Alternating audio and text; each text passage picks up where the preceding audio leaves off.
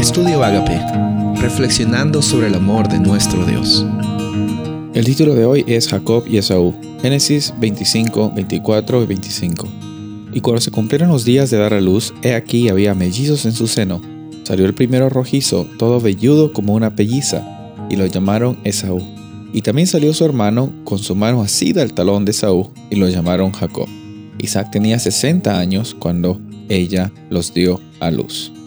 Esta es la historia de la siguiente generación de la familia de Abraham. Abraham tuvo a Isaac e Isaac se casó con Rebeca.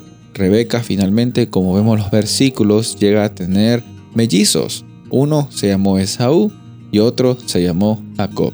Los dos llegaron a, nacer el mismo día, al mismo momento, pero por las, las reglas de la primogenitura. Esaú era el primogénito y Jacob como que luchando para llegar allí, agarrándose del talón de Esaú, eh, estaba segundo y aparentemente no merecía o iba a recibir la primogenitura. Versículos después, en este capítulo 25, nos muestra que los niños crecen, y se desarrollan los talentos, las personalidades que ellos tenían. Por un lado, Esaú llegó a ser un cazador diestro, por otro lado, Jacob era un hombre, eh, la palabra que vemos aquí en la Biblia dice pacífico, pero la traducción más adecuada sería una persona quieta, una persona que...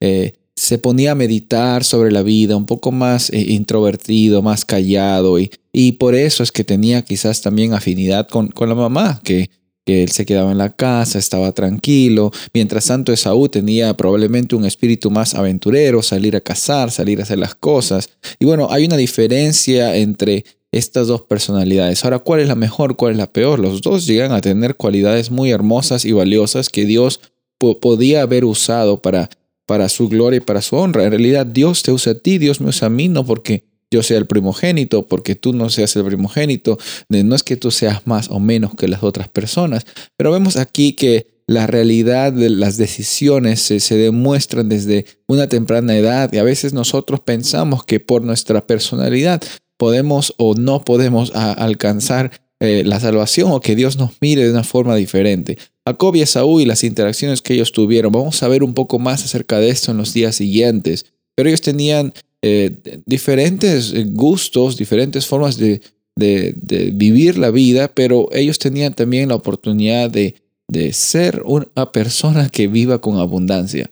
Lastimosamente una persona decidió por lo correcto, la otra persona decidió por una experiencia de escasez, pero al final y al cabo Dios siempre se manifiesta, Dios siempre es glorificado y la realidad es que Él transforma todas las cosas para bien. Esa es en pocas palabras el tema central del Génesis, Dios transformando la vida de personas para que su nombre sea conocido y para que ellos lleguen a conocer también que el Dios que ellos sirven es un Dios real, un Dios de transformación.